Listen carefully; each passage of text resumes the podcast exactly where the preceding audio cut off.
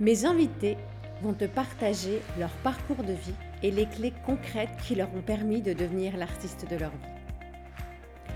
Je m'appelle Anne-Sylvie Dutry et je vais t'accompagner pour oser vivre grand et entreprendre ta vie en toute confiance. Bonjour à toutes et bonjour à tous. Je suis ravie de vous retrouver aujourd'hui pour une nouvelle rencontre insolite. Aujourd'hui, je suis avec une de mes amies qui va vous expliquer ce que c'est qu'être souffleuse de livres. Je vous présente Sandra Loger. Bonjour Sandra. Bonjour Anne-Sylvie. Ravie de t'accueillir pour cette nouvelle rencontre insolite et de faire découvrir à nos auditeurs euh, ton parcours de vie. Merci euh, beaucoup. Euh, oui, je suis ravie aussi. Donc, en fait, j'ai rencontré Sandra lors d'un atelier d'écriture et je vous expliquerai, on va vous expliquer un petit peu de quoi il s'agit.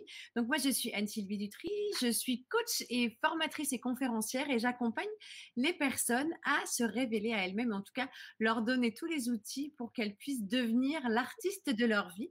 C'est la thématique de cette émission dans laquelle je repartage, je partage avec mon invité on revisite son parcours professionnel dans ces rencontres insolites. Et en fait, ces rencontres insolites sont issues de ma réflexion pendant le confinement. Je me suis dit, qu'est-ce que je peux faire? Comment je peux apporter de la contribution, de la bonne humeur et mon énergie positive dans cette période un petit peu complexe Et voilà, je me suis laissée porter et je me suis réinventée. J'ai créé ces rencontres insolites. Et aujourd'hui, donc, nous sommes avec euh, mon invité, Sandra Loger, qui se qualifie comme une souffleuse de livres. Alors, j'explique aussi que tu es biographe oui. Que tu, euh, voilà, si vous avez une histoire à raconter, que vous avez une empreinte, un héritage à laisser à votre famille pour un cadeau ou autre, ben, n'hésitez pas à appeler Sandra. Elle fera un plaisir de mettre en mots votre histoire. Et euh, c'est vrai, quand j'ai rencontré Sandra, je savais pas que ça existait parce qu'en fait, un biographe pour moi, c'était quelqu'un d'illustre, mais on est tous des personnes illustres puisqu'on est tous euh, des gens extraordinaires. Et j'ai découvert ton métier que je ne connaissais pas parce qu'en fait, on peut en tant qu'individu lambda, on n'a pas besoin d'être un illustre euh, homme politique ou homme euh, de l'histoire pour pouvoir faire son, sa biographie. Et donc, quand les gens t'envoient leur, euh, leur histoire, tu les mets en mots et tu crées tout un univers autour de l'histoire de personnes, c'est ça? Alors, pour les biographies familiales, ça se passe sous forme d'entretien.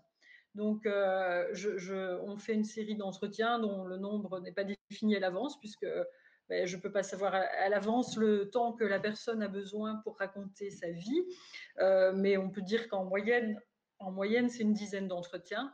Et, euh, donc, euh, oui, je mets en mots par écrit ce qui est dit oralement.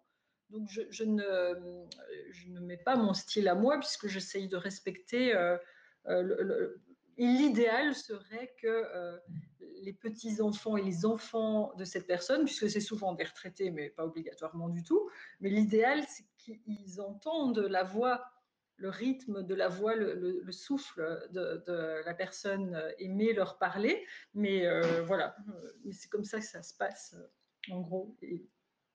Merci. Alors, c'est vrai que c'est pour les personnes qui nous écoutent et qui se disent j'ai envie d'écrire un livre et je, suis euh, piètre euh, écrivain, parce qu'en fait, il y a ça aussi. Hein, la vie nous challenge, c'est que parfois on dit je peux pas écrire parce que je n'ai pas bon à l'école. Ça n'a rien à voir, déjà, première chose. Et euh, deuxième chose, c'est vrai que c'est des choses où on a envie parfois de laisser pour moi, je trouve que c'est important. Ça peut être un cadeau si on est grands-parents, parents, de vouloir laisser une empreinte familiale dans, dans toute une histoire, parce que ça aussi, c'est important. ça permet, pour ceux et celles qui, par exemple, font des arbres généalogiques, bah, quand on retrouve des choses comme ça, ou des livres, ou des histoires, ça permet aussi de, recoller les morceaux, ou en tout cas de découvrir la vie de quelqu'un. Alors, tu n'as pas toujours été biographe, Sandra. J'aimerais que tu nous expliques un petit peu ton parcours avant d'arriver à ce que tu appelles aujourd'hui souffleuse de livres et tu nous en parleras plus particulièrement par rapport au concept que tu as créé. C'était quoi ta vie d'avant?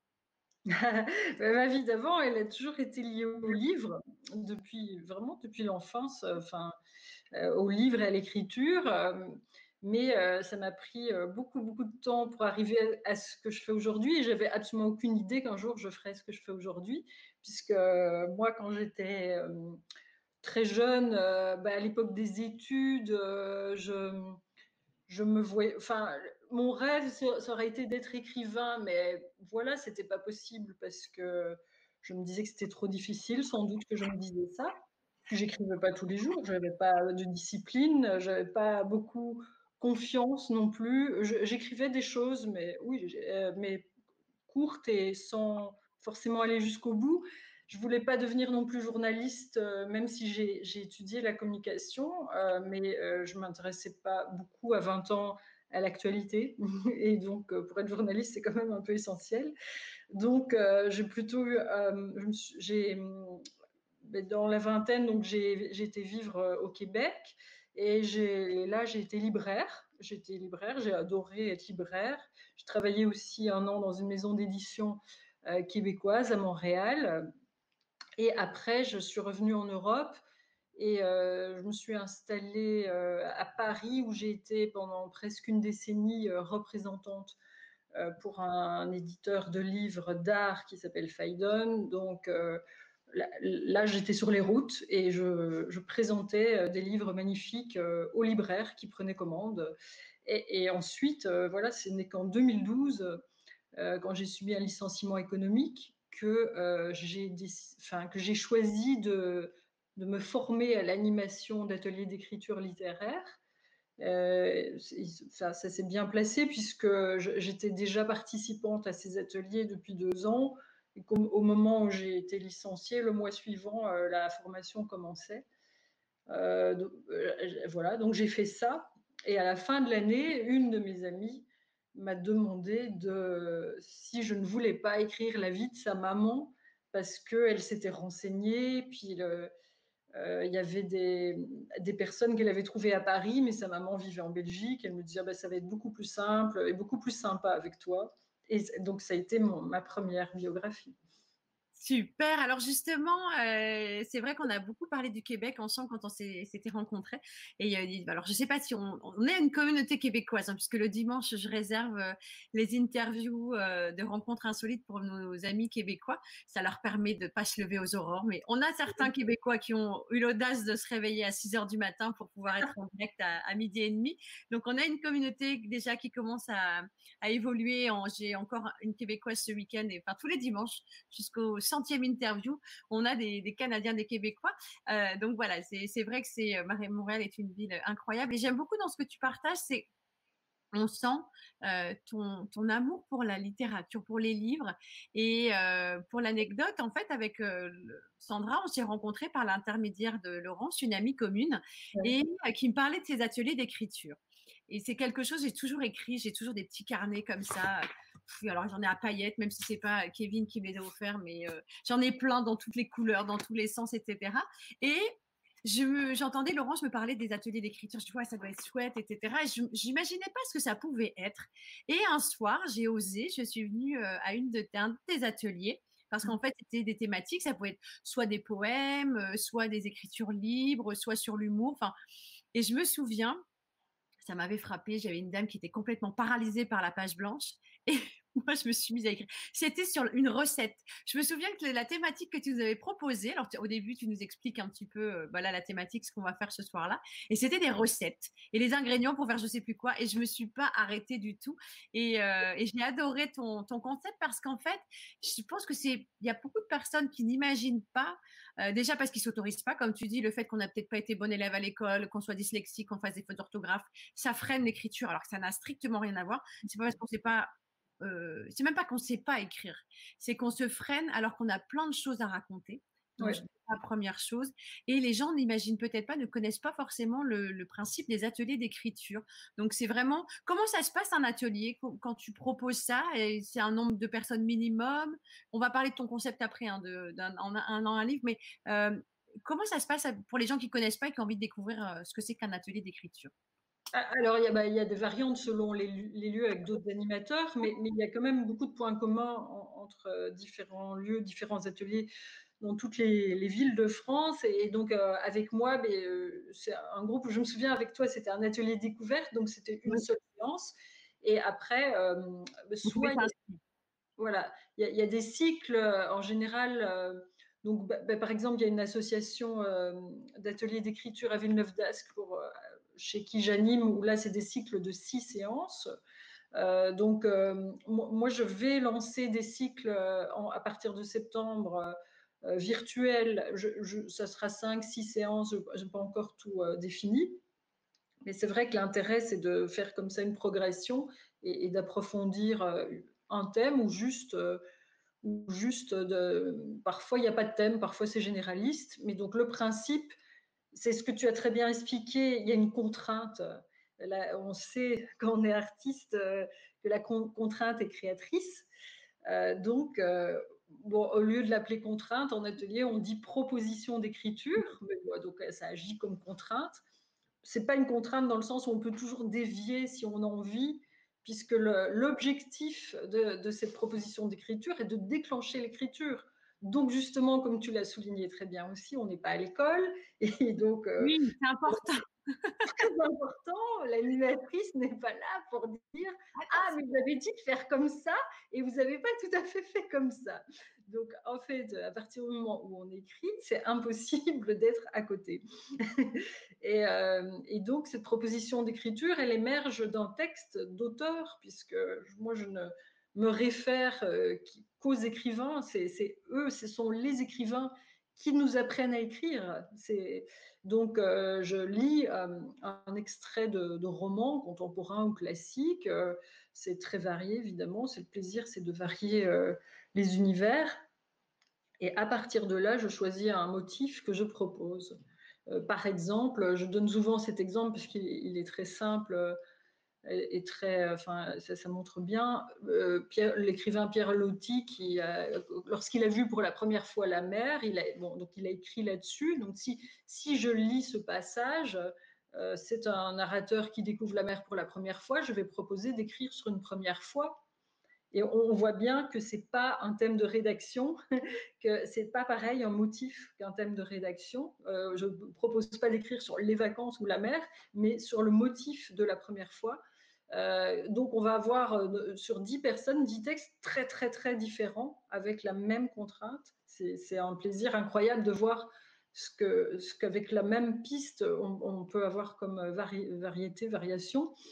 Et, euh, voilà, et après, évidemment, on explore tout, tout, ce qui compose un récit, le monologue, le dialogue, les descriptions de lieux.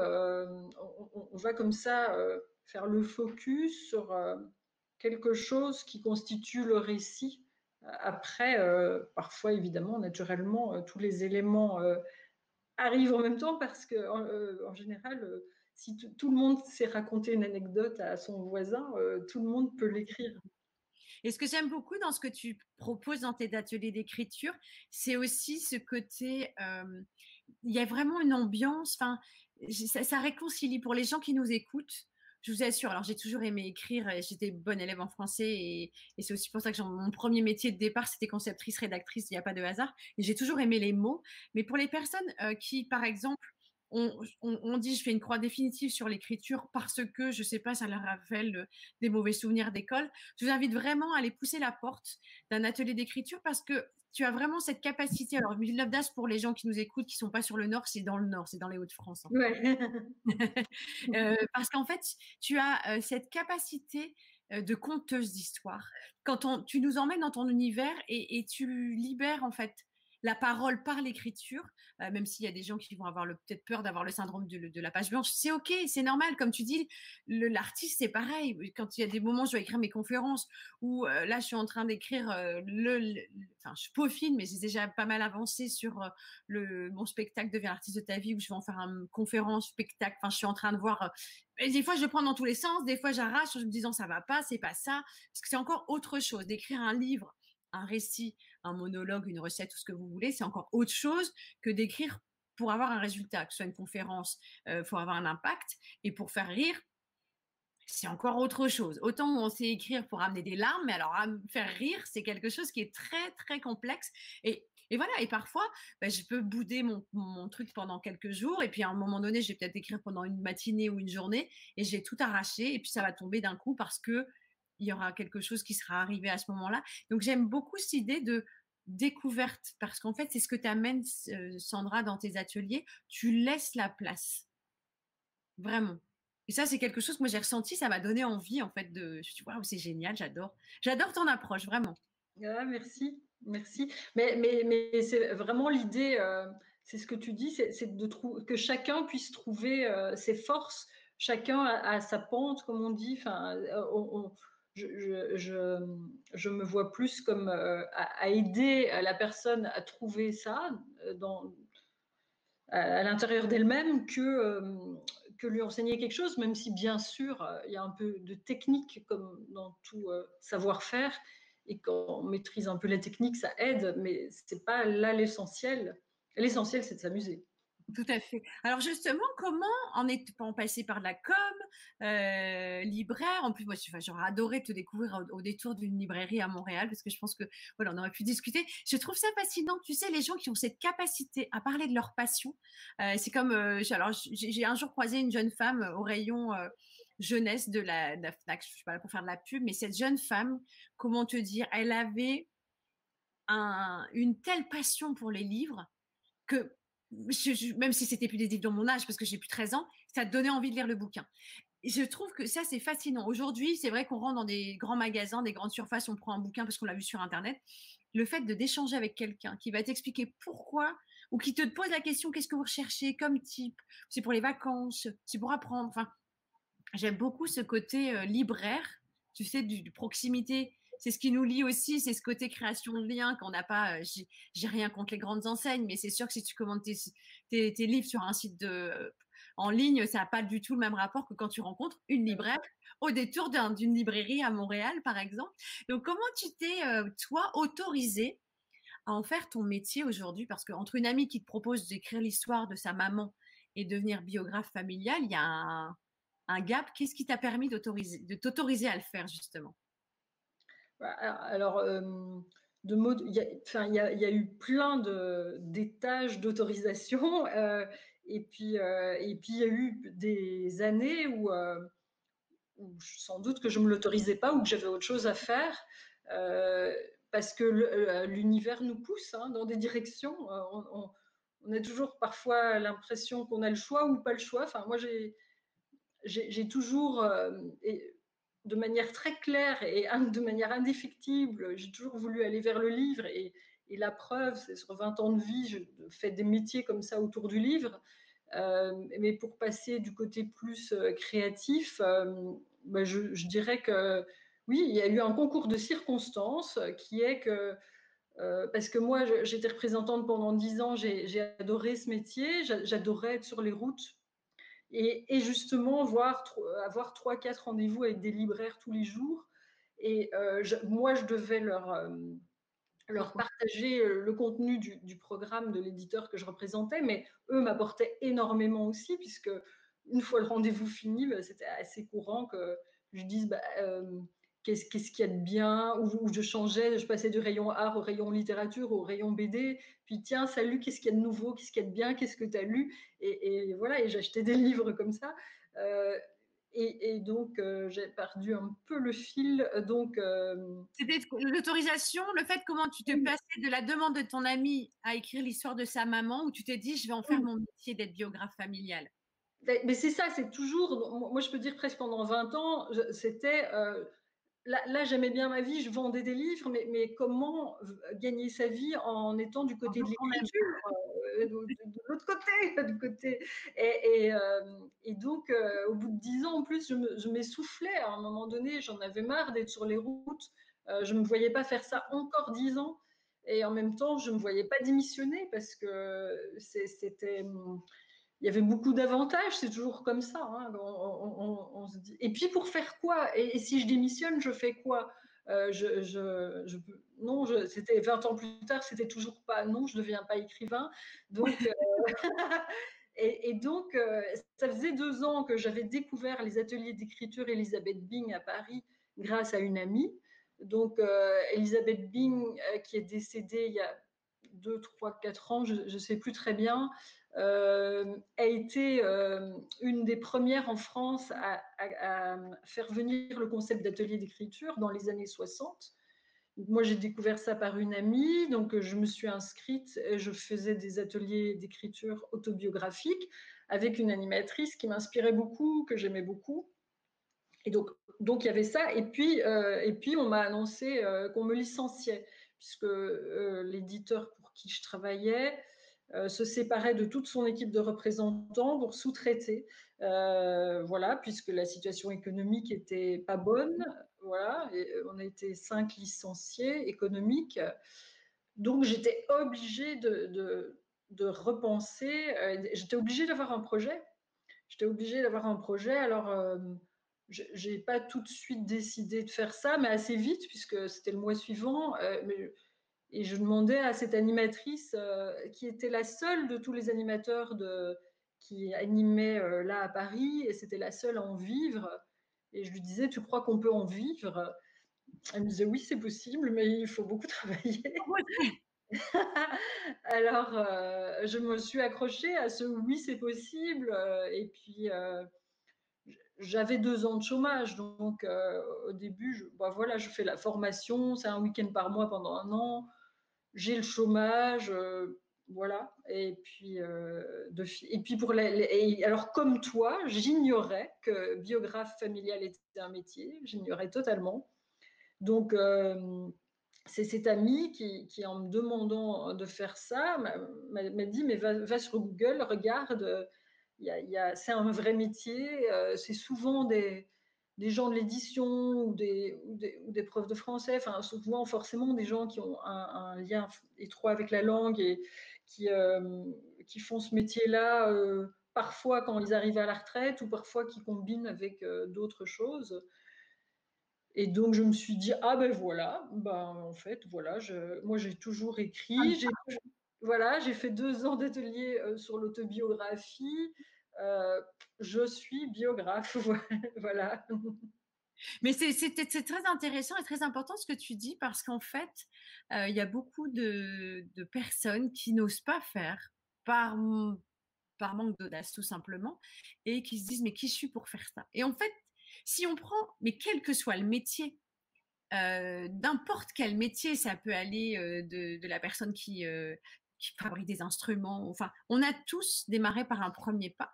Et euh, il faut expérimenter, il faut s'autoriser à faire quelque chose. Tu sais, pendant le confinement, il y a eu beaucoup, beaucoup de, chanteurs euh, qui ont partagé. Euh, je pense à Jean-Louis Aubert qui, qui, chantait depuis son salon, etc.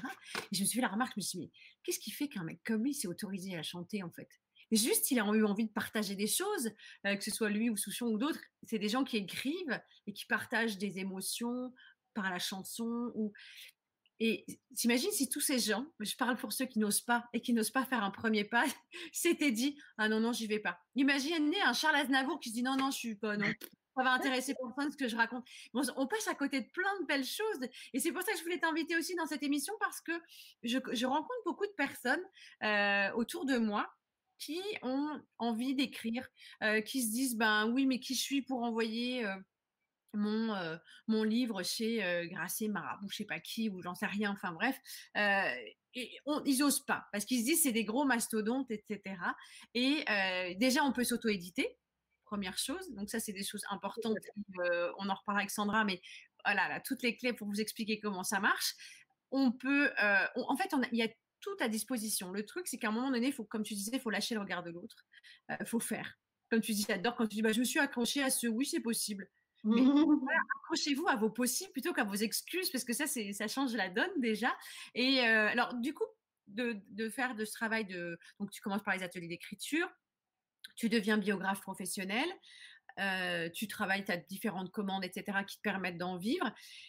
Comment, toi, au fur et à mesure, tu te dis, j'ai envie d'aller encore plus loin. Et ce que j'ai fait moi, tu as, écrit plusieurs livres pour d'autres, de dire, voilà, si je permettais à d'autres d'écrire des livres, qu'est-ce qui a été son cheminement et quand est-ce que l'aventure a encore évolué d'un cran pour arriver à ton projet, un an, un livre? Oui, ça c'est important ce que tu dis parce qu'il y avait, il y avait vraiment cette frustration qu'au début je n'identifiais pas parce qu'au début j'étais accaparée par quand même apprendre mon nouveau métier, euh, même si euh, même si ça nous est très naturel et qu'on sait qu'on va être capable de le faire, euh, ben, il faut le faire. Et puis, plus on a de millage, plus on, est solide, c'est logique.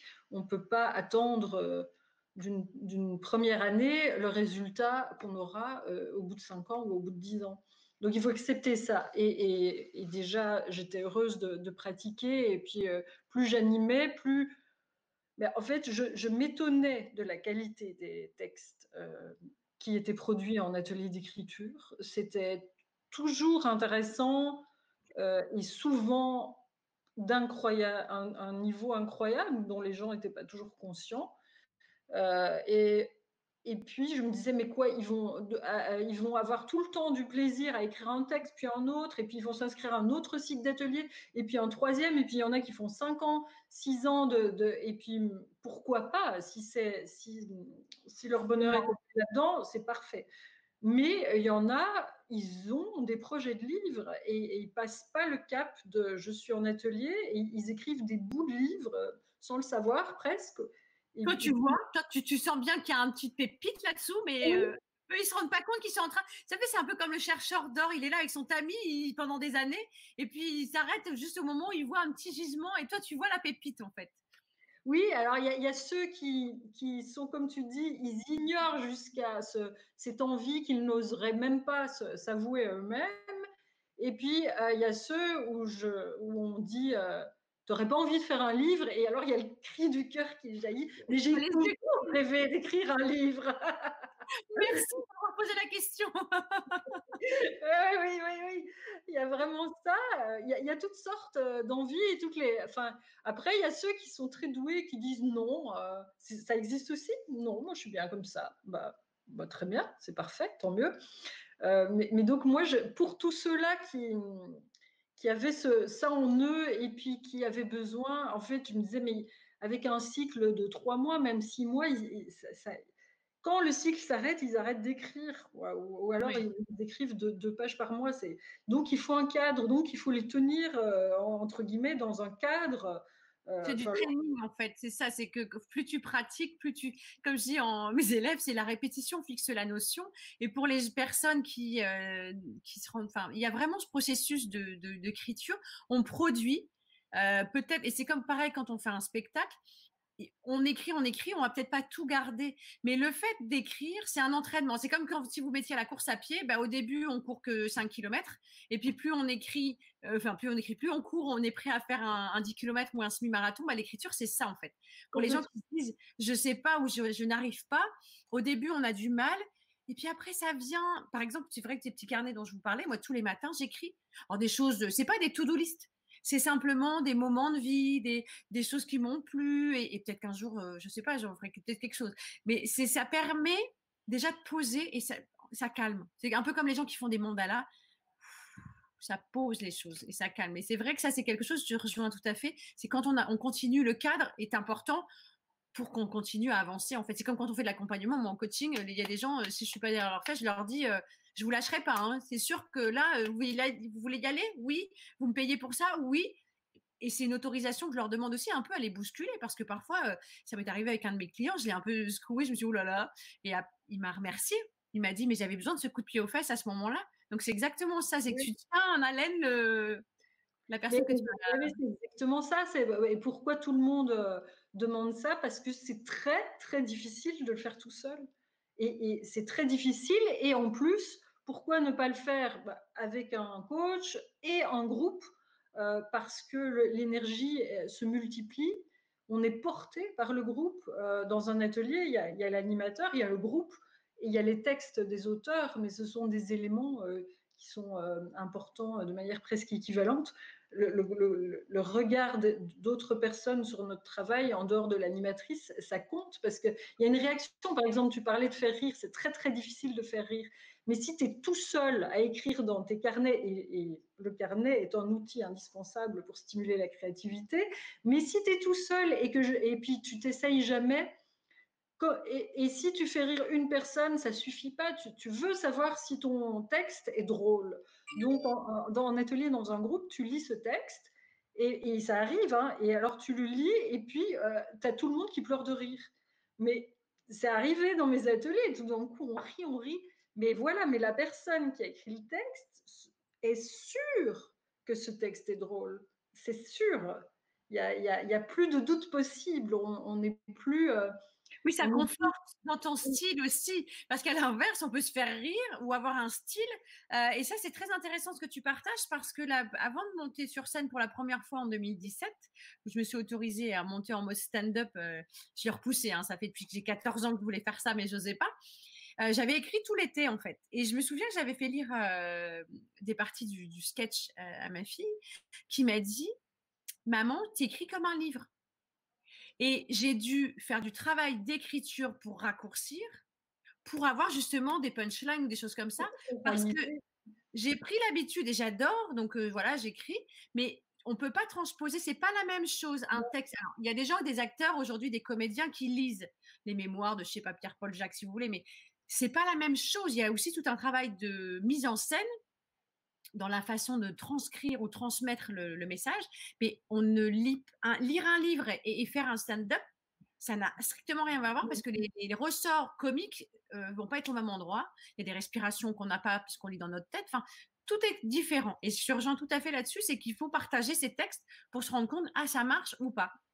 Et c'est pas on lire tout seul et on se dit, ouais, ça va marcher, puis en fait, pas du tout. Parce qu'on n'a pas les mêmes références ou je sais pas?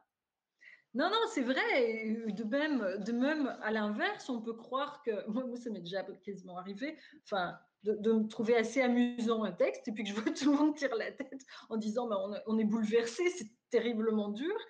On n'est pas euh, notre humeur n'est pas ne concorde. Enfin, un atelier, ça permet de vraiment de voir ce que ça produit à l'extérieur et, puis euh, notre humeur quand on écrit n'est pas forcément, ou notre rapport à notre propre texte n'est pas forcément. Euh, euh, enfin, c'est pas la, vérité, c'est peut-être pas le bon mot, mais je veux dire, euh, on est surpris de voir l'effet que nos textes font.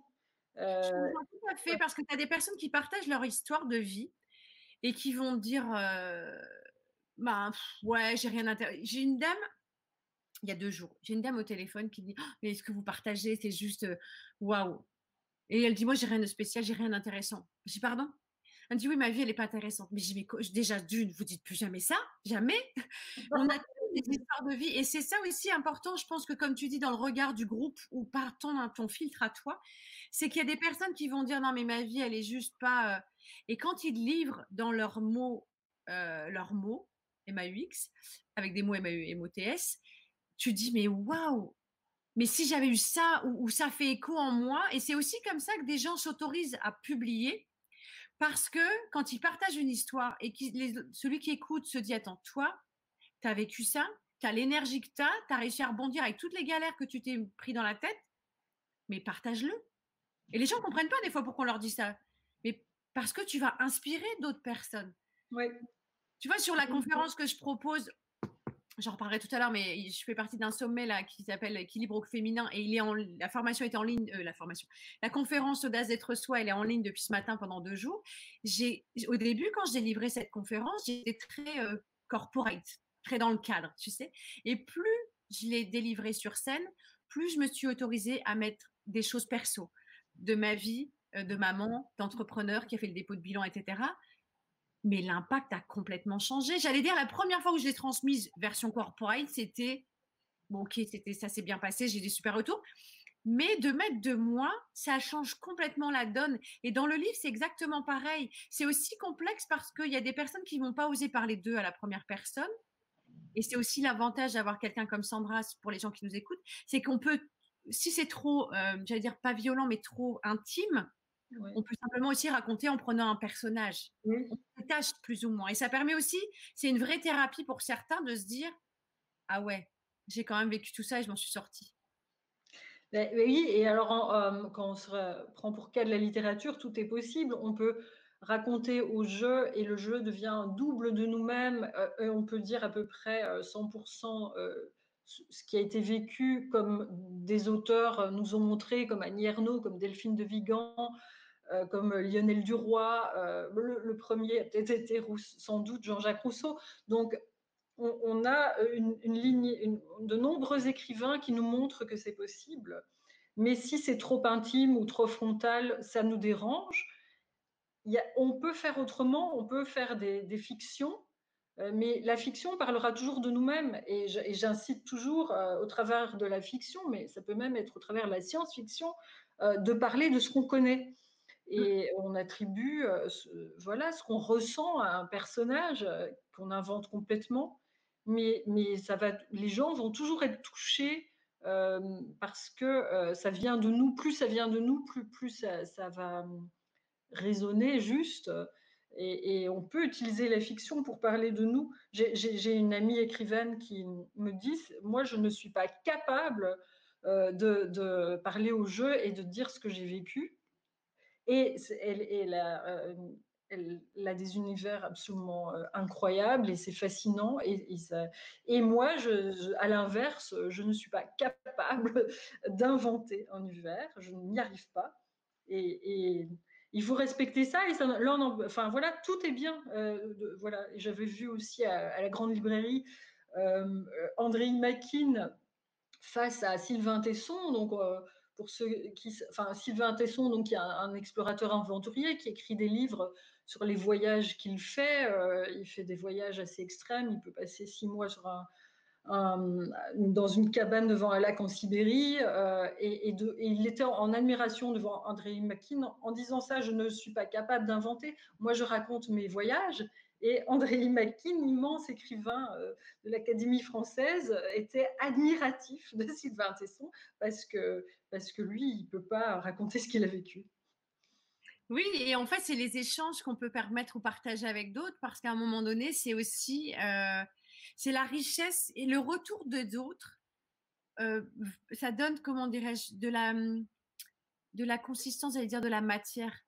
C'est-à-dire que quand tu écris des textes, euh, ça peut être le cas, euh, je trouve, et, franchement, tout ce qui est, toutes les professeurs de français que j'ai pu rencontrer, euh, je, fais un hommage en même temps à ma prof que j'ai retrouvée grâce à Facebook, c'est Madame Sediki que j'avais en, seconde, que j'adorais. Elle était passionnée. Je pense qu'elle venait toute, elle était toute jeune, elle venait d'avoir son diplôme et elle avait un, un amour des mots, ou en tout cas, elle avait cette capacité à nous faire aimer la littérature je crois que c'est une de mes profs, une prof préférée, parce que je pense que, comme tu dis, il y a aussi cette capacité à aller réveiller ou animer, allumer une lumière, j'allais dire, à l'intérieur de l'autre, où il se dit, waouh, j'aime les mots, j'aime raconter des histoires, et, et ça, c'est super important. Et tous les professeurs de français, alors tous les profs dans l'ensemble, hein, quand ils sont vraiment à l'écoute de leurs élèves, mais je pense qu'il y a des, profs qui ont fait un boulot extraordinaire, juste en lisant des textes et en disant aux gamins, tu as du talent.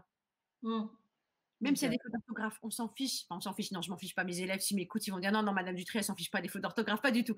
Euh, c'est vraiment le côté, euh, euh, oui, oser dire à quelqu'un ton travail a de la valeur. Ce que tu écris, c'est beau. Et as la, pareil, j'avais une de mes amies que j'avais en sixième, c'est Karine. elle était, j'adorais lire. Je me disais, mais je sais, sais pas d'où ça lui sort en fait j'ai compris après parce que j'ai mis un petit temps de décalage, mais à l'époque, elle s'intéressait déjà beaucoup à la littérature et ses, ses rédactions, tu avais l'impression d'être partie dans un livre, quoi. Et je trouve que les profs, surtout les profs de français, ils ont tous un vrai, euh, il y a un enjeu, je trouve, pour valoriser des enfants. Parce que tu peux être un cancre à l'école, comme chez Henriant, il y a combien d'élèves ont augmenté leur moyenne en tombant amoureux du prof dans français, d'espagnol?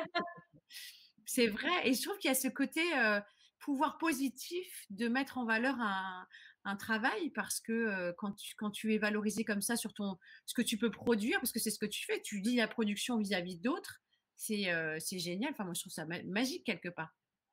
Oui, et en fait, tu mets le point sur, sur le cadre de bienveillance qu'il y a automatiquement dans les ateliers et ce qu'un bon, un bon prof de français fait, c'est-à-dire que on n'est pas là pour juger un texte qui est un texte de création, on, peut juger euh, la mauvaise application d'une règle grammaticale. Donc là, oui, euh, la règle grammaticale n'est pas respectée, euh, un mauvais point, ou il y a une faute d'orthographe, ça ne se, discute pas. Un, texte qui est produit, une histoire qui est racontée, c'est de la création. La création ne se juge pas. Donc, donc il y a cet état de, d'accueillir le texte comme il est. Alors on peut en atelier, on est là pour, aussi voir l'adéquation entre l'intention et la réception. Donc on peut dire, tiens, euh, tu as voulu nous montrer un personnage euh, euh, un, peu mystérieux ou est-ce que c'est fait exprès ou est-ce que tu nous as pas dit quelque chose que nous, on devrait comprendre? Donc, ça n'a rien à voir avec juger. donc, on, cherche des pistes d'amélioration et on cherche à, comprendre si l'intention de l'auteur, si elle est bien réceptionnée. Et il y a toujours des pépites, toujours, même si elles sont noyées dans des... Surtout en atelier, c'est des premiers jets. Bah, voilà, un texte, ça se retravaille. on peut enfin, c'est rare euh, de faire un premier texte comme ça, waouh, tout est nickel. Donc, on, le prend comme tel et il y a toujours des pépites. Et c'est euh, d'ailleurs le. C'est pas Modiano, euh, c'est un auteur belge dont le nom va me revenir, mais qui disait, donc il a, il a, gagné un concours même, son nom va me revenir, mais il, disait, je sais, quand j'écris, je, je, sais que c'est très mauvais, mais je sais qu'il y a une pépite et je la cherche et puis je voilà. Donc et ça c'est important. C'est vraiment le processus est important parce qu'en fait euh, des personnes qui euh, et je le vois quand je fais des ateliers sur euh, la confiance en soi ou l'estime de soi. Il y a des personnes qui peuvent participer à ce genre d'atelier qui d'office vont dire de toute façon ce que j'écris c'est nul. Ils vont le faire, ils vont je veux dire sortir de leur zone de confort en se disant tiens, c'est quelque chose que j'aimerais expérimenter. Et en écrivant, direct, ils disent non, mais c'est nul. Non, mais j'ai rien à raconter ou j'ai nul. Et en fait, je trouve ça très bien d'être confronté à un groupe et à quelqu'un de bienveillant comme toi.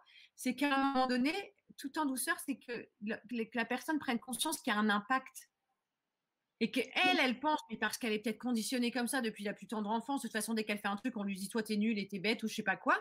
Mais par contre, là, de ce cadre bienveillant va pouvoir peut-être euh, déjà lui redonner confiance en elle, lui permettre aussi de passer des, parce que euh, en discutant avec différentes personnes qui ont écrit des livres ou quoi, il y a des personnes qui m'ont dit j'ai vécu des drames ou des choses très difficiles et écrire un livre ça m'a complètement libérée parce que déjà vous l'avez plus à l'intérieur dedans donc euh, je vais aller dire ça vaut mieux que ce soit en dehors que dedans et, c'est vrai que ça permet aussi à certaines personnes de ben, j'espère vraiment du fond du cœur mais même si ça arrive tardivement en étant euh, ben, je vais dire âgé mais il y a des personnes qui vont prendre conscience de leurs valeurs peut-être qu'à 40 ans ou passé 40 ans, parce qu'en fait, c'est en écrivant, en ayant le retour bienveillant des autres, qui vont se dire, mais c'est peut-être la première fois que quelqu'un me félicite pour ce que je viens de faire.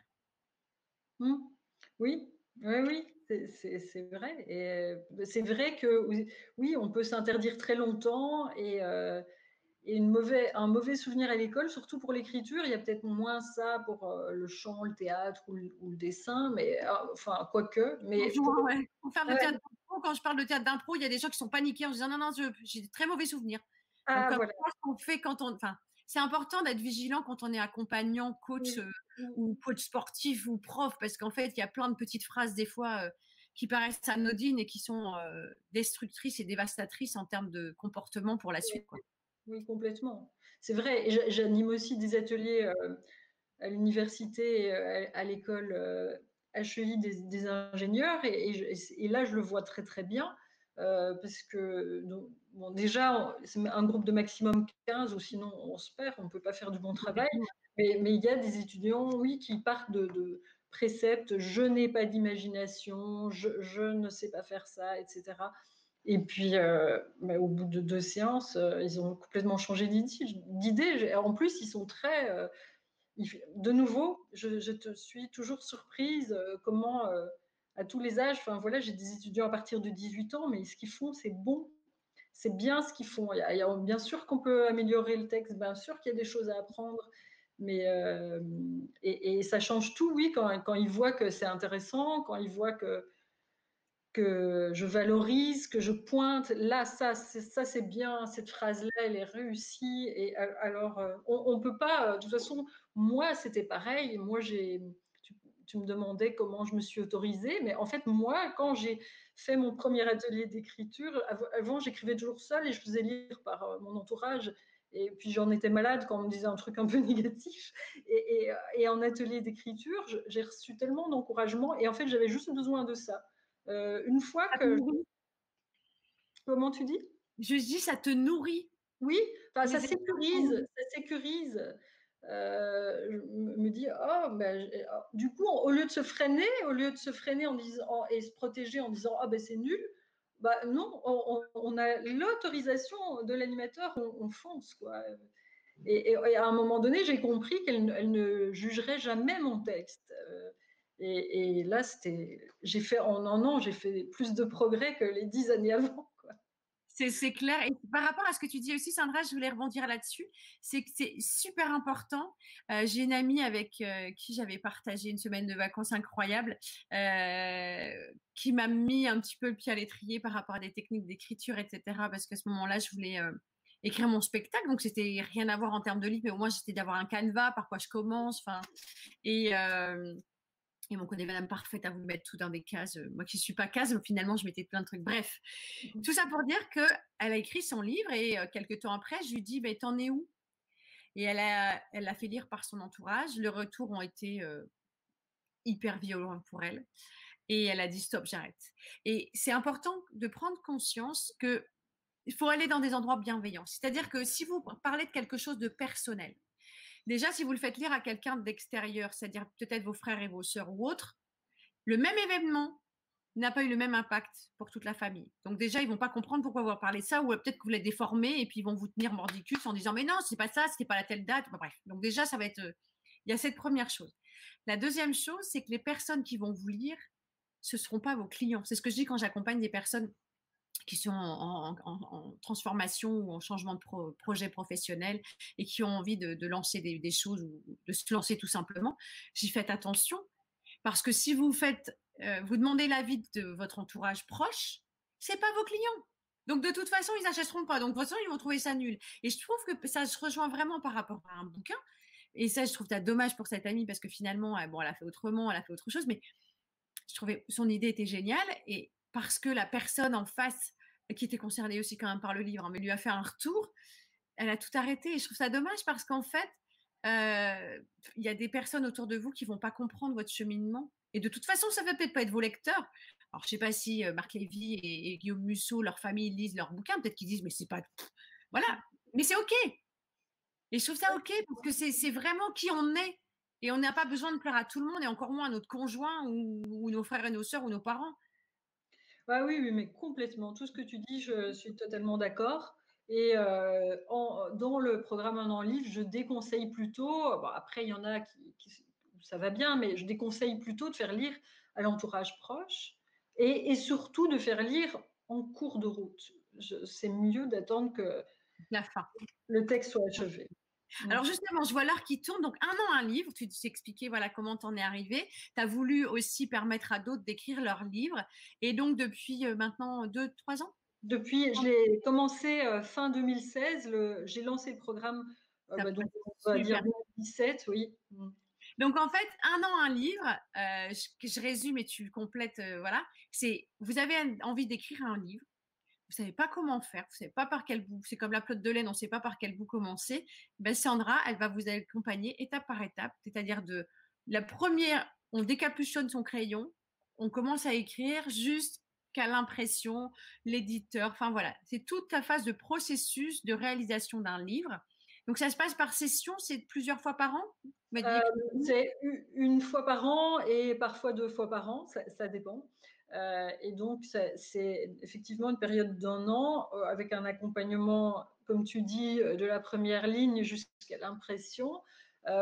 le seul prérequis, c'est d'avoir un projet de livre déjà en mhm. amont, et quand même. Mais, mais voilà, c'est souvent des premiers, des premiers livres, la plupart du temps. Et il y a quatre week-ends où on fonctionne en groupe. Euh, donc, ce sont des groupes de 4 ou de 8. Euh, parfois, je fais des partenariats. Donc, parfois, nous sommes deux animatrices, ce qui fait double regard sur euh, le texte de chaque participant. C'est assez luxueux. Et donc, c'est un, mix entre énergie de groupe et suivi individuel, puisque autour de ces quatre week-ends étalés sur un an, il y a un rendez-vous mensuel par mois avec l'animatrice. Et puis, il y a des petits défis un marathon durant l'été, un marathon d'écriture. Euh, il y a des rendez-vous euh, Zoom entre chaque week-end pour se reconnecter à l'énergie du groupe. Voilà, Donc, euh, en gros, c'est ça, oui. un beau projet, en tout cas. Euh, j'avais dit à Sandra, je te suis, puis à un moment donné, j'avais d'autres priorités. Je passais sur les conférences à ce moment-là. Donc voilà, c'était. Euh, mais j'ai toujours ça en tête parce que je pense que pour les gens qui connaissent, qui voilà, qui auraient envie, qui ont envie d'écrire, qui se disent j'ai peut-être un chouette truc, je suis au démarrage, je sais pas comment faire. Ben voilà, c'est un vrai beau projet.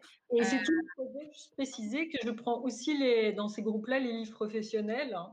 J'ai eu un monsieur qui a écrit un livre sur le budget collaboratif, un autre sur le leadership et le management. ces livres-là côtoient les opérettes et les romans de science-fiction. Et, et ou, les, ou, les, histoires romantiques un peu. voilà. Mais c'est important parce que c'est vrai que je trouve, enfin, c'est aujourd'hui, et merci pour, pour le partage et les réseaux sociaux, ça aide beaucoup.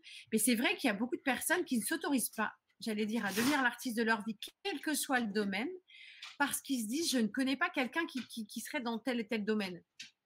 Et en fait, il suffit de chercher. Mmh. ce que tu proposes, c'est voilà, en plus, tu as tous les contacts, que ce soit après pour l'édition ou l'auto-édition ou l'impression, etc.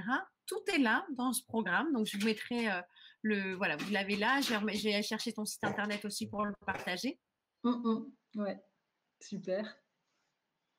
Et, et l'idée, c'est vraiment d'être dans une euh, démarche créative. C'est ça que je trouve génial dans ton projet, c'est vraiment ça. Oui, et, et, euh, souvent, je dis aussi que le, voyage euh, est, presque, enfin, c'est ça qui compte. Le, but, c'est de produire un livre, c'est important, et surtout très important d'avoir le livre physique entre ses mains, c'est la victoire, mais le, mais le, voyage est passionnant. Donc, je, le rappelle parce qu'on on, écrit en, chemin, en, cheminant dans l'écriture, on, est tout le temps en découverte de tas de choses et, donc on ne peut pas, euh, on ne peut pas ne pas réussir quoi, puisqu'on a tout, on reçoit de toute façon en faisant. Et alors, je veux juste préciser parce que on, parlait du confinement, euh, voilà, qui, m'a permis de me réinventer, de proposer ces rencontres insolites. Et j'ai découvert que pendant le confinement, vous avez fait un, j'ai trouvé ça génial en termes de créativité. Une histoire imagée, euh, familiale. C'est-à-dire, euh, je, je, je vais essayer de le retrouver. Si tu veux me l'envoyer, Sandra, je le mettrai dans le.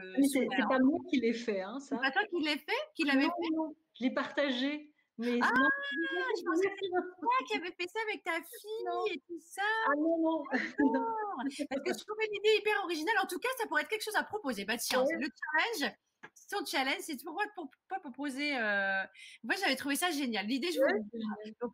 Sandra va peut-être vous proposer prochainement ce genre de livre ou ce genre de défi. Mais en tout cas, ce que tu avais partagé, avec trouvé ça génial. C'est donc une famille qui avait, euh, en filmant par le dessus, raconté une histoire en prenant tous les livres qu'ils avaient dans la maison. Oui, avec les titres. et les images. Et il y avait les petits, les moyens, les grands, et j'avais trouvé ça canon. Enfin, voilà. génial. ça peut être un vrai challenge, tu vois, pourquoi pas proposer, parce que j'avais trouvé ça hyper ingénieux.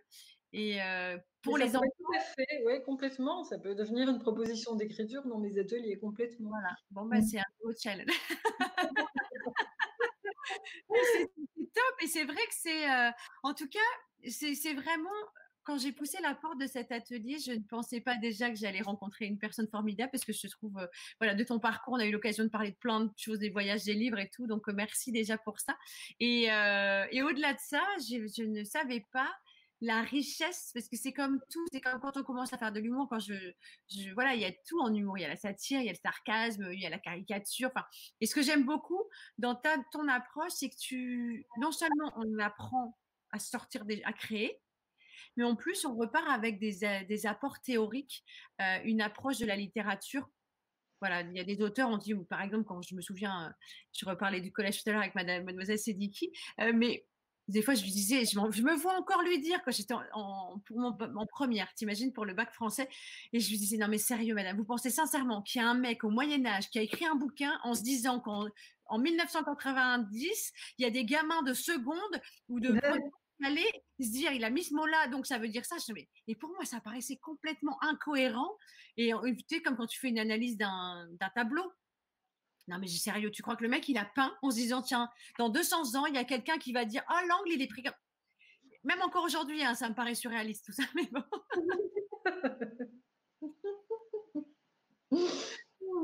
Et du coup, c'est voilà, c'est de la pure création. Et donc, tu m'as réconcilié aussi avec ça en me disant, OK, d'accord, il y a, autre chose euh, au-delà des mots. Et, et c'est vraiment sympa de, découvrir tout ça. Alors, par rapport à tout ton parcours, Sandra, est-ce qu'il y a un, conseil ou quelque chose que, donc, qui t'a servi toi et que tu auras envie de partager aujourd'hui en disant aux gens voilà, qui, se posent des questions sur euh, peut-être l'après-confinement en se disant bah, je ne me vois pas trop continuer dans cette voie-là encore un, longtemps. Quel serait ton, ton conseil pour oser peut-être devenir l'artiste de leur vie et faire ce qui leur plaît? Mais euh, le, oui, c'est difficile de donner des conseils parce que selon, selon le contexte et selon la personne, euh, alors, un, conseil qui, toi, t'a servi Qui, moi, m'a servi. Euh, pour, un conseil qui m'a servi pour oser. Ah oui, alors euh, peut-être que c'est un, ouais, un ami qui m'avait dit, mais toute façon, il m'avait dit, et ça m'avait marqué, il m'avait dit, mais de toute façon, quoi, on va pas on va pas attendre euh, pour, pour faire ce qu'on a envie de faire, on va pas attendre, je sais pas, euh, d'avoir une série de diplômes ou, euh, ou, ou d'être meilleur que le meilleur qui existe dans ce domaine. Bah, il était là, mais on va quand même pas attendre pour faire ce qu'on a envie de faire. Et, et, et, puis alors je vais mixer cette remarque avec, avec ce qu'a ce qu'a dit un jour Marc Lévy. Il a dit, il y a un seul Mozart ça n'empêche pas des millions de gens de faire de la musique. C'est ouais, ça, ça, ça me parlait. Ça, c'est important parce que le nombre de personnes qui disent non mais tu t'es qui pour faire ça? Oui. Ben, j'ai envie de le faire quoi.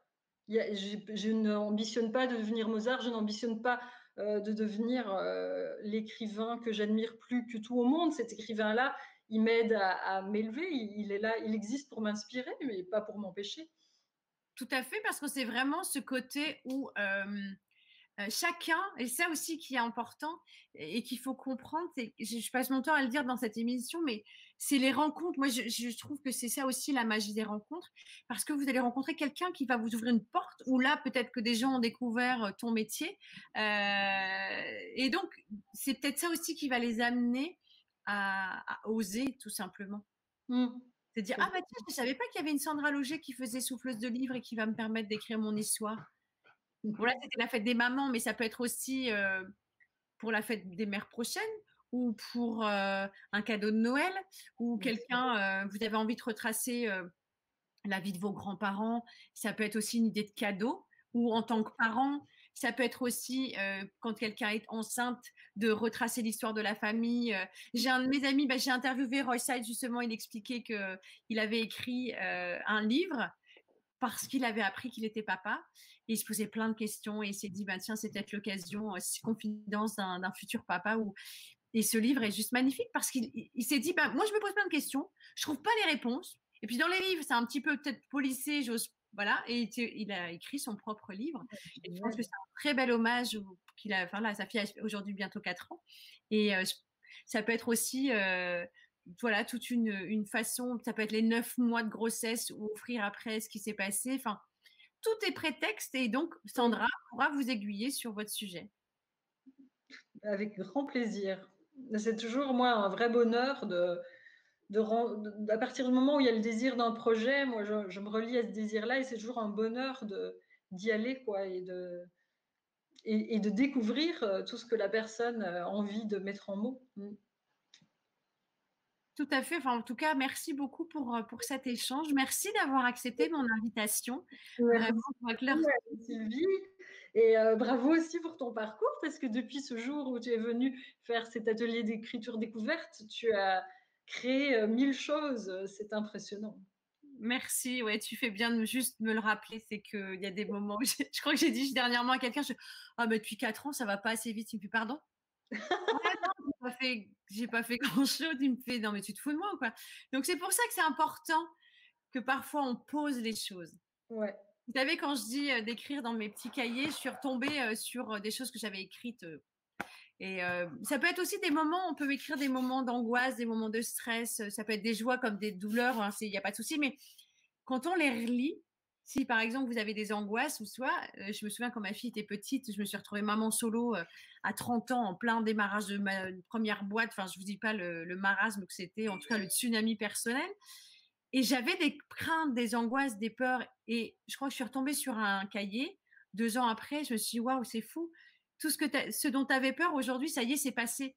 Et le fait de déposer ça, ça permet aussi de continuer son chemin. Et, euh, ah et voilà. Oui, c'est vrai, et c'est vrai que ça fait du bien de, de, régulièrement même de, de, voir tout ce qu'on a accompli parce que notre cerveau veut toujours euh, plus ou plus loin. La société euh, aussi, parce qu'il y a le miroir. On parlait de charge mentale. Ce matin, j'ai échangé avec une de mes amies. On parle aussi de charge sociétale, parce que si on n'est pas comme ci, si on n'est pas comme ça, et j'invite vraiment les personnes que j'accompagne en coaching, en transformation professionnelle ou autre, ou même mes étudiants, de dire, hé, c'est mmh. bien ce que tu fais. Tu vois, les gamins viennent d'avoir, il y en a certains, ils vont passer leur bac. Je pense à ça par rapport à l'année dernière ou quelques années, une amie de ma fille qui râlait parce qu'elle n'avait pas lu les notes qu'elle voulait. J'ai dit, ton bac déjà, c'est super. Et sincèrement, je voulais pas la démoraliser, mais tu sais que ta note d'écho dans trois mois, mais tout le monde s'en fout. Et elle faisait une fixette à tel point qu'elle n'arrivait pas à savourer la réussite de son examen. C'est fou. Hein. Ouais, ouais. Oui, c'est fou. Mais oui, euh, le confinement nous clairement nous proposait de ralentir. Euh, et l'écriture euh, ne, peut se faire que dans la lenteur. Hein. C'est vraiment, vraiment, se reconnecter à soi-même, à ce qu'on a à dire, mais, mais pas, dans, pas dans la surface. Quoi. Il, y a, il y a des choses, c'est revisiter, revisiter le passé, revisiter des souvenirs, revisiter des émotions pour prendre le temps de les regarder de Christian Bobin dit euh, c'est de vivre une deuxième fois. Mais, mm. euh, mais, mais, de se retirer, on se retire de cette frénésie euh, de mouvement qu'il y a dans le monde pour, pour prendre le, luxe, mais parfois ce luxe devient une, urgence, une nécessité, comme on a pu le sentir avec le confinement. Ouais. Mm. Et ce, ce, côté, tu sais, moi je sais, enfin voilà, le papa de ma fille était imprimeur. Euh, donc ce côté papier, enfin, odeur, il y a une particularité quand on, va dans une imprimerie, ça, ça, une odeur particulière. Et c'est vrai que moi j'ai ce besoin de toucher les livres, j'ai besoin. Euh, alors je les annote pas trop encore, je m'autorise pas parce que je me dis si tu le prêtes. Et alors qu'en fait c'est carrément génial quand tu t'autorises à griffonner. Mais il y a eu ce côté aussi où j'ai besoin de. Tu me dis oui, mais c'est mieux les Kindle parce que tu les emmènes. Je dis non, tu peux pas le Tu vois, non, mais à ce côté où tu as besoin, je sais pas, il y a, il y a ce côté, ouais, c'est, il y a oh, non seulement, en plus je suis une gourmande, mais vraiment, ouais. Je sais, un, vous le voyez pas, mais il y a du gâteau au chocolat pas loin. mais tu sais, c'est un rapport euh, sensoriel en fait. Il y a des gens qui sont kinesthésiques, auditifs, euh, etc. ou visuels. Moi, j'ai ce côté, j'ai besoin les livres. J'adore aller à la Fnac et je repars avec plein de bouquins. C'est dans ma valise des vacances. Faut, faut que, bon, j'irai peut-être pas tous, mais ça me, non seulement ça me rassure, et en plus, je, sens qu'il y a ce besoin, tu sais, de, se délecter, de se dire ah qu'est-ce que quel auteur je vais découvrir ou quel bouquin. Et on associe aussi des livres à des moments de vie. Oui, je suis complètement comme toi et pour moi un, mur euh, sans bibliothèque, c'est triste. Enfin, moi, ça, me, ça me rassure comme toi, ça me réchauffe le cœur aussi. Les, auteurs sont des compagnons de vie. Il y a les compagnons de vie euh, selon les décennies. Euh, ce sont des souvenirs. Il y a les auteurs qu'on relit, on redécouvre, on les lit autrement. Euh, oui, et j'ai besoin qu'ils soient physiquement là, d'autant plus que je lis beaucoup de textes sur ordinateur. Alors, de nouveau, le, Kindle, ça peut être un beau complément. Euh, ça peut être pratique de partir en vacances avec un Kindle plutôt que de remplir une valise de ah livres. Mais ça remplace pas. Ça remplace pas, ça remplacera jamais pour moi. Euh, oui, l'odeur du papier, tout ça, je te rejoins. Mm. C'est un truc important. Alors, je suis en train de chercher parce que c'est, je ne savais pas qu'on pouvait pleurer en lisant un livre. Et il y a un livre qui m'a fait pleurer. Et là, je, honte à moi parce que je me souviens plus du titre. tu sais, c'est l'histoire de la, concierge qui croise une petite fille. Et l'élégance du hérisson? L'élégance du hérisson? L'élégance du hérisson.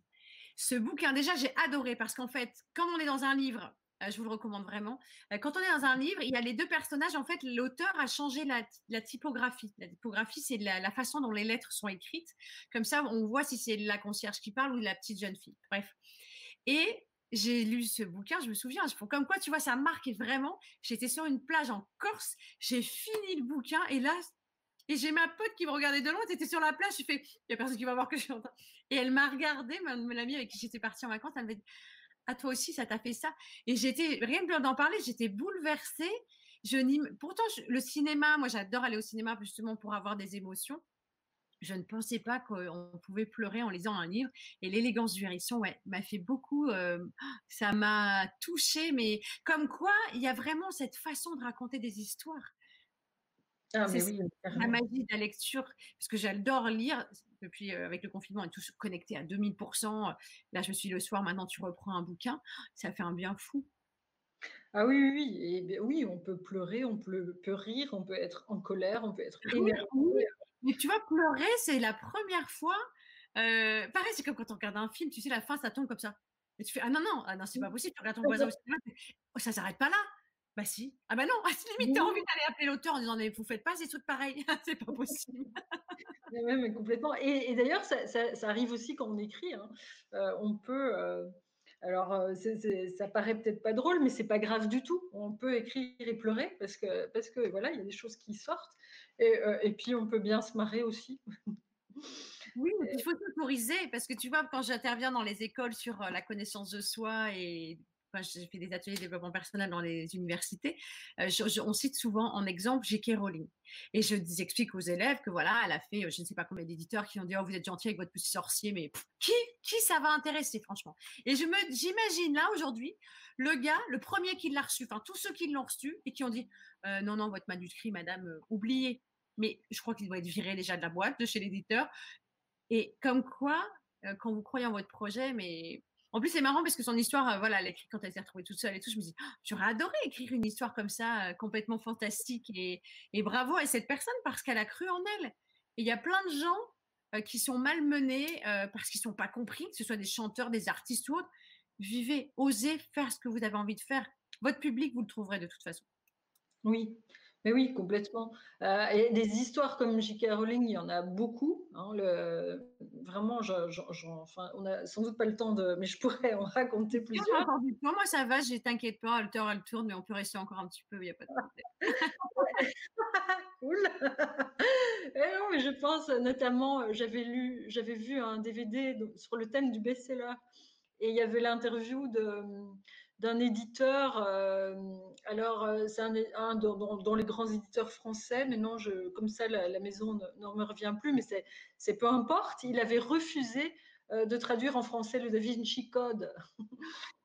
alors, mais, voilà, mais il s'en est mordu les doigts, mais on ne peut pas imaginer, quoi, le Da Vinci, le da Vinci Code, qui était.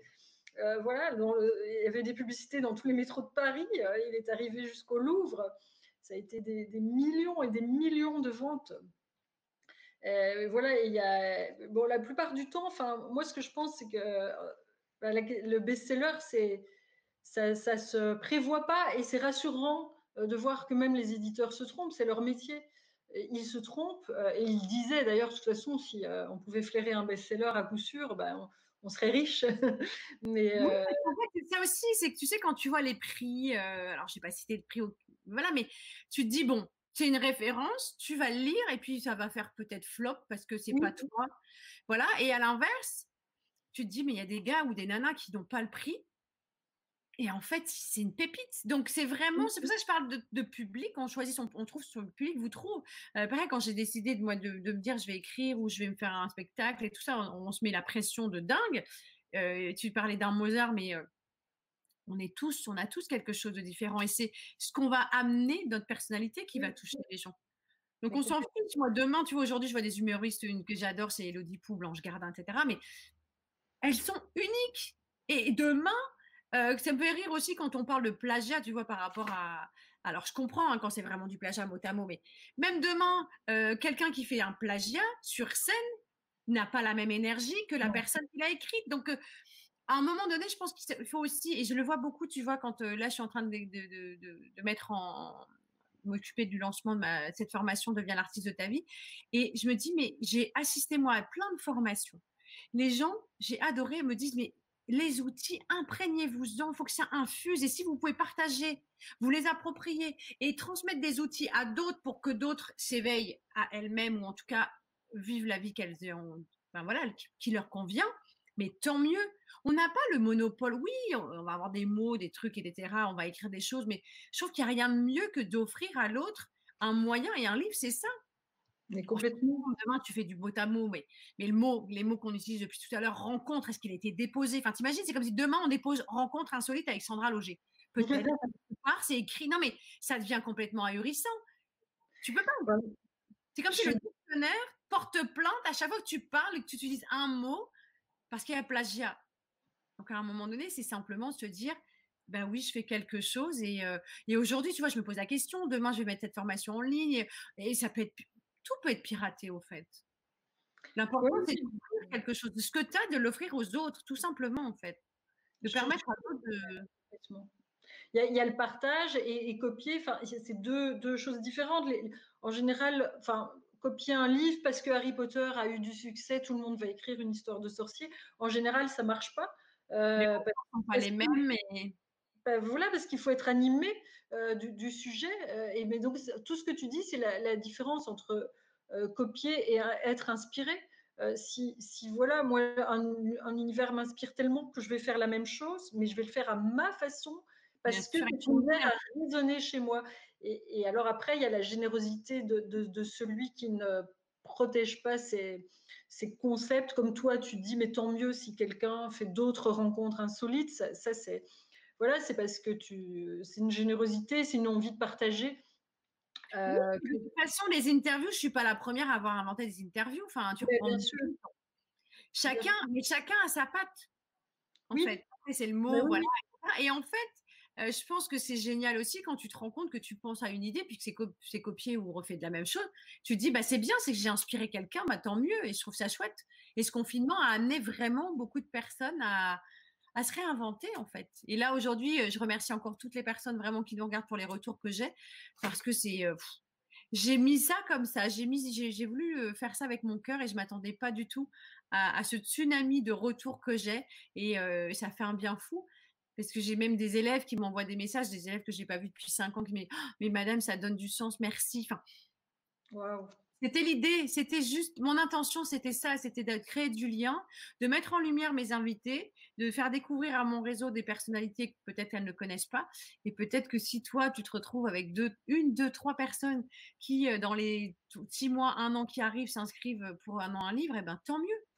Mais, complètement, et, merci. Et c'est vrai que, et moi, je, pareil que toi, je souhaite que les, gens viennent écrire un livre dans cet état d'esprit. Voilà, j'ai envie de raconter une histoire, et, voilà, et donc je le fais. Et puis après, euh, après, il se passe ce qui doit se passer. Il faut juste s'autoriser à Ouais. C'est vraiment de, de, concept de devenir l'artiste de sa vie? Parce que quand tu t'autorises à, bah, tu te rends compte? Je m'en suis rendu compte en étant sur scène. Tu sais, on a, j'avais créé avec euh, euh, d'autres personnes avec qui j'ai fait la formation des conférenciers, les graines de conférenciers, qui est la première tournée en fait de conférenciers euh, professionnels francophones. Et le retour qu'on avait quand il y a des gens qui venaient nous voir sur scène, «Oh, ça me parle tellement.